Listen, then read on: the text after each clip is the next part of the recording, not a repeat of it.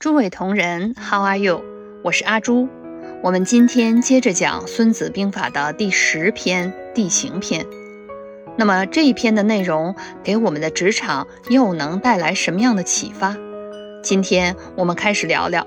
如果您还喜欢我的节目，希望您能够订阅、点赞、加关注，谢谢大家。孙子原文曰：“易行者，我先居之，必迎之。”以待敌。若敌先居者，迎而勿从；不迎而从之，险行者，我先居之，必居高阳以待敌。若敌先居之，引而去之，勿从也。远行者，势军难以挑战，战而不利。凡此六者，地之道也。将之任之，将之至任，不可不察也。首先，《孙子兵法》提到易行者，这可以解释为在职场中可能会出现的竞争。在这种情况下，我们应该首先占领市场，获得优势，并等待机会来应对竞争对手。这意味着要利用先发优势。尽早掌握市场，积极地寻找商机，并利用自身优势。这里指抢占先机。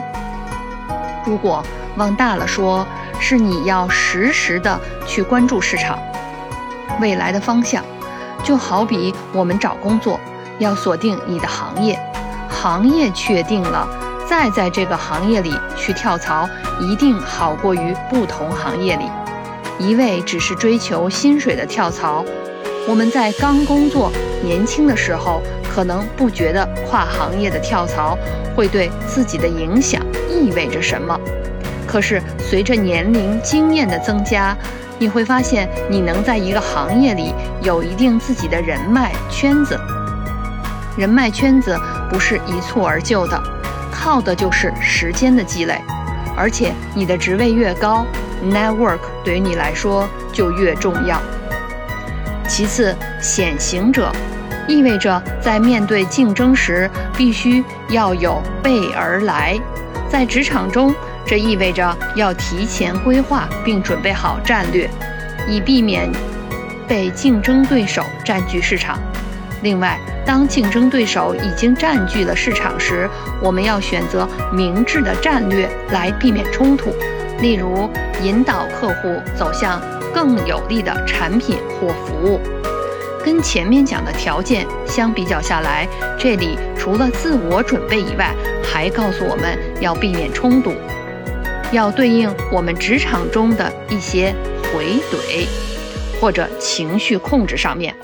我曾经有一位团队成员，有一次我们在做项目过程中啊，真的非常辛苦，他也是尽心尽力。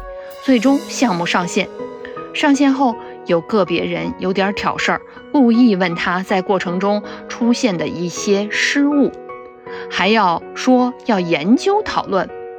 他一怒之下呀，没控制住，直接回怼过去，说我项目都上线了，下午没时间，我要休假给孩子开家长会去。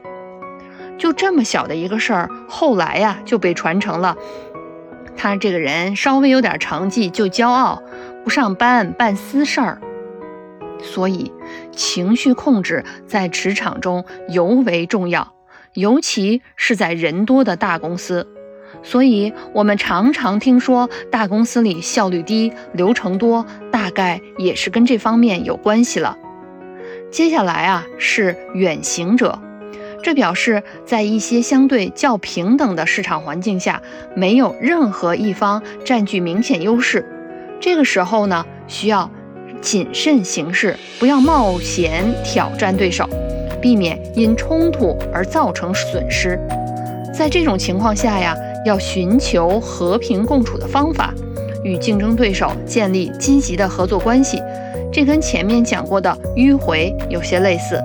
有些时候，我们需要扩大相关利益方互相的牵制，不一定啊是坏事儿。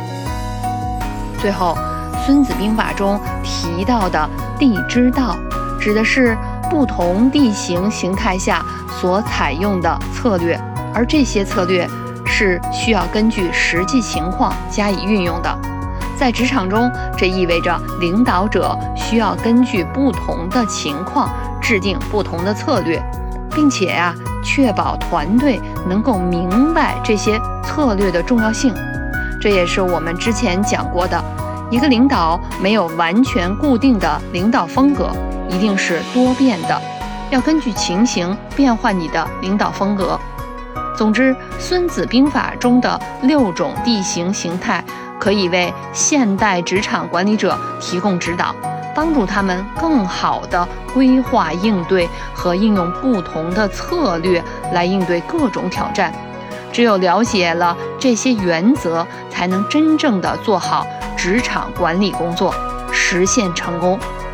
好了，今天的内容啊，我们就讲到这儿。